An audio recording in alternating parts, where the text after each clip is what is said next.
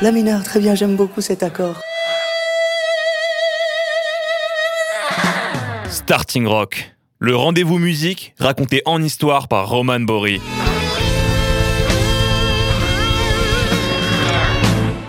Je vous racontais il y a deux semaines dans Starting Rock l'origine et la complexité de ce groupe déjanté de folk punk, les Bridge City Sinners.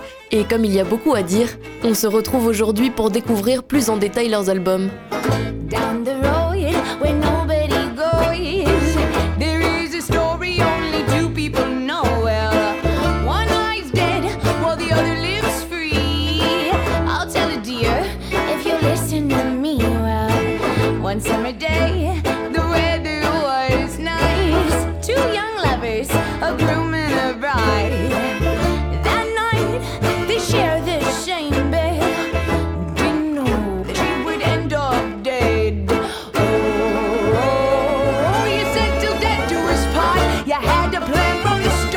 Take all the money, stop her heart. Out the Lord, make a devil like you.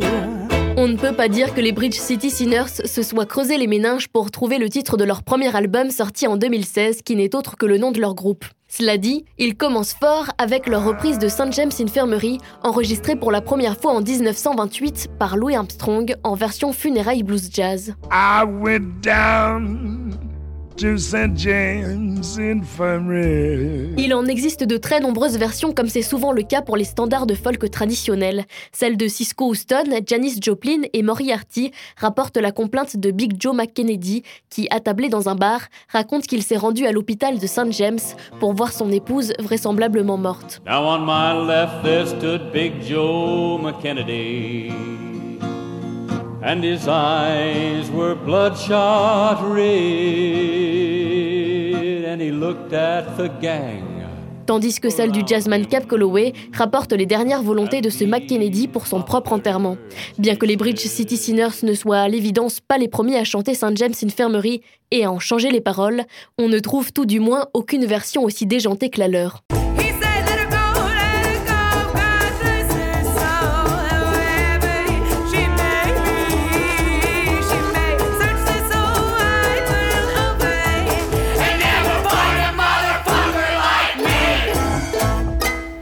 Par exemple, dans la version de Cap Calloway, ça donne ça. Oh, quand je mourrai, enterrez-moi avec mon chapeau Stetson haute forme, mettez une pièce d'or de 20 dollars sur ma chaîne de montre, Dieu saura que je suis mort debout. Et chez les Bridge City Sinners,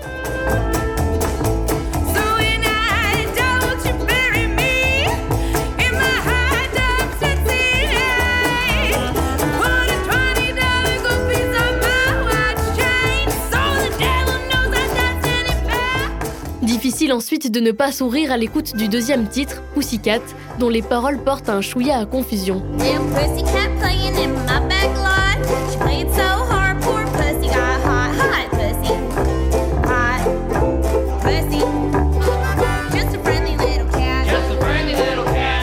La suite de l'album compte plusieurs reprises, Stray Cat Strut du trio de rockabilly américain Stray Cats,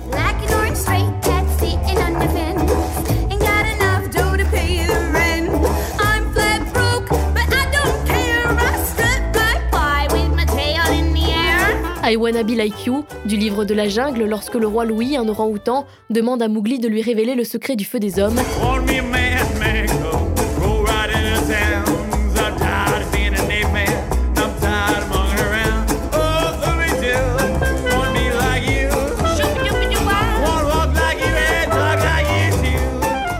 Song des Scurvy Bastards of Reno, écrite par Richie, le joueur de banjo, alors qu'il buvait une bouteille de whisky assis sur des toilettes. Le donjon représente la minuscule salle de bain sans fenêtre dans laquelle il se trouvait, et le vieil homme qui se lasse et vieillit, lui-même.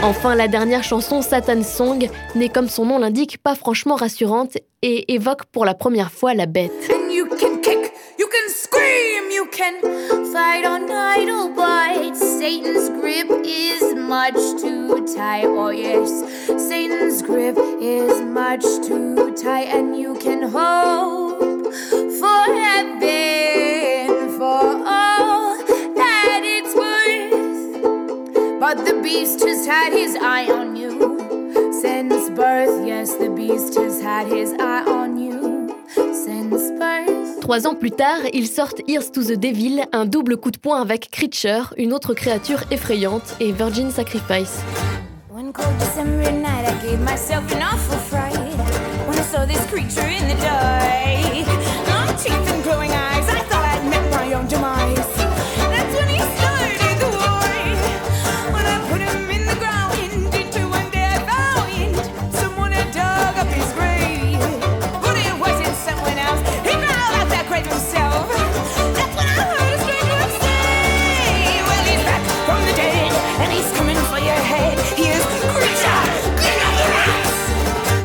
Deux titres témoignent de l'intense musicalité du collectif, plus particulièrement dans Creature, où le jeu de violon de Lightning Luke brille au premier plan, se mariant parfaitement avec le style vocal de Libby Lux pour présenter un conte morose.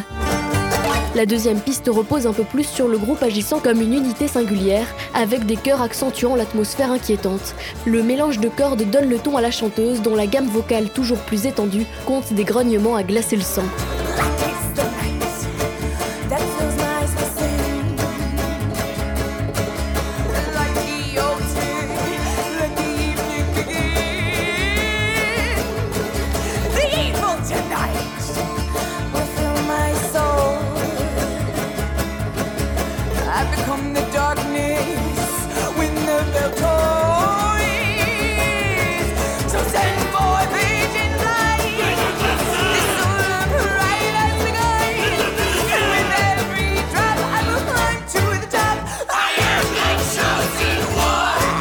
Descendez quelques pistes jusqu'à Run from the Sun et vous aurez le premier sentiment que quelque chose de joyeux va peut-être vous arriver. L'air festif du violon et la ligne de basse entraînante vous resteront dans la tête et un sourire pourrait même apparaître sur votre visage jusqu'à ce que vous commenciez à entendre les paroles.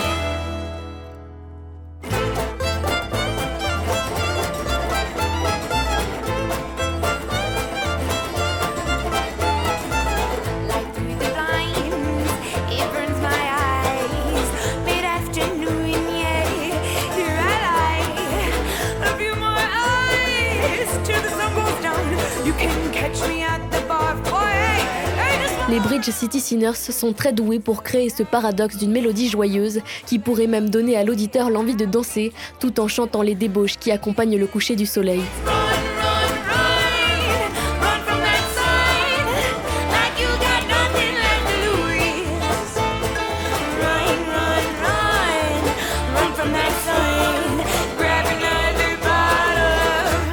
L'introduction au banjo de Witch's Wrath est accrocheuse, mais elle s'envole lorsque l'instrumentation complète arrive à la 11e seconde du morceau.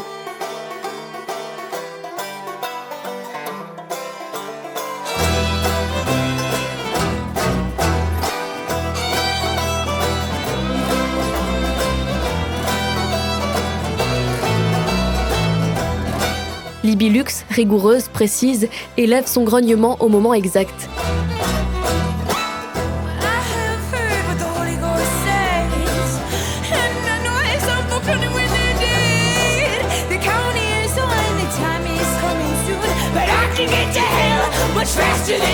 Chaque instrument, y compris la voix de la jeune chanteuse, joue son rôle à la perfection. La dernière phrase, I will live out the afterlife as the devil's little war, je vivrai dans l'au-delà comme la petite pute du diable, résume bien l'ambiance générale du morceau, une sorte d'hymne de Samhain, fête celtique équivalente à l'Halloween anglo-saxon et annonçant l'arrivée des mois les plus sombres de l'année, autrement dit l'hiver.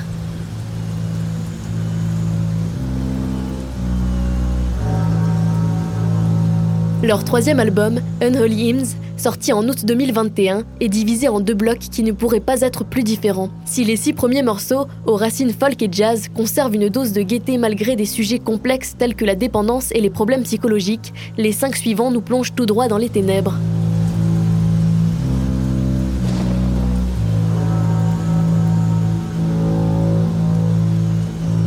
The Devil Swing entame le book 1, soit la première partie de l'album, de manière vivante et ludique.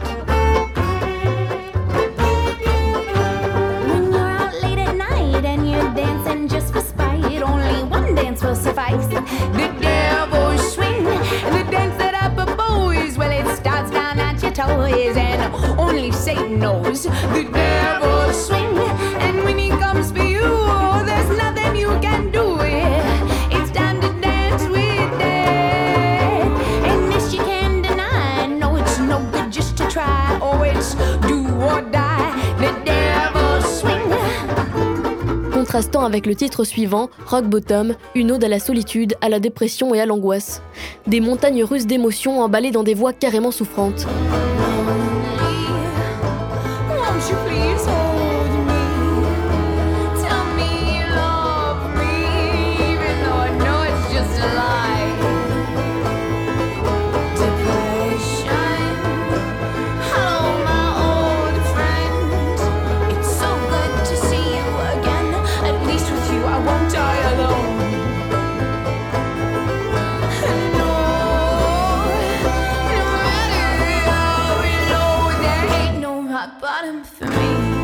Les quatre autres chansons sont folles, puissantes, mais moins déconcertantes peut-être que les suivantes. La deuxième partie d'Unholy Hymns entraîne dès la première minute l'auditeur dans le monde des trolls, des orques, des elfes et autres peuples légendaires de la Terre du Milieu. Un clin d'œil à John Ronald Tolkien, le célèbre auteur du Hobbit et du Seigneur des Anneaux. En revanche, on ne retrouve pas franchement la légèreté et la fraîcheur de Bilbo, mais plutôt le côté lugubre du personnage schizo-paranoïde de Gollum.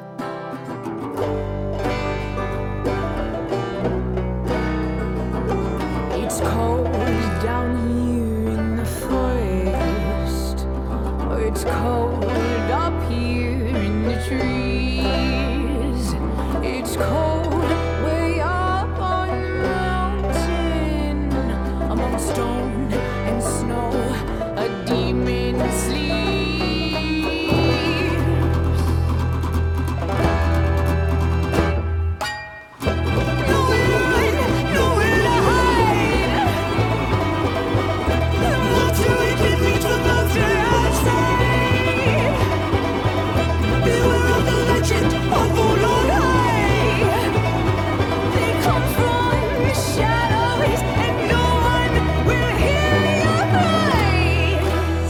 La légende d'Ologai, en deux parties, est une épopée de terreur et de tristesse, accompagnée d'arrangements orchestraux et de méchants cris de désespoir, un enchaînement de chansons rapides, de voix enflammées et désespérées, et de mugissements reflétant d'obscures images. L'un des défis créatifs les plus ambitieux que le groupe ait relevé, alternant cris de mort et mélodies envolées, en passant par des cassures de banjo et des cordes orchestrales.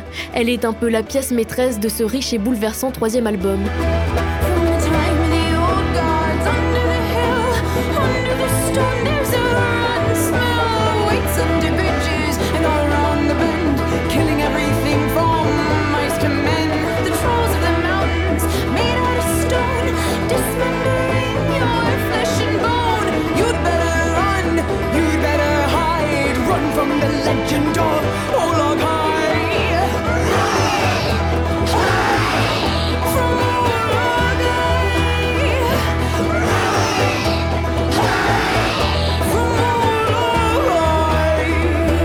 Le titre éponyme Unholy Hymns, hymne impie, clôt l'album de manière intense, saisissante et profonde.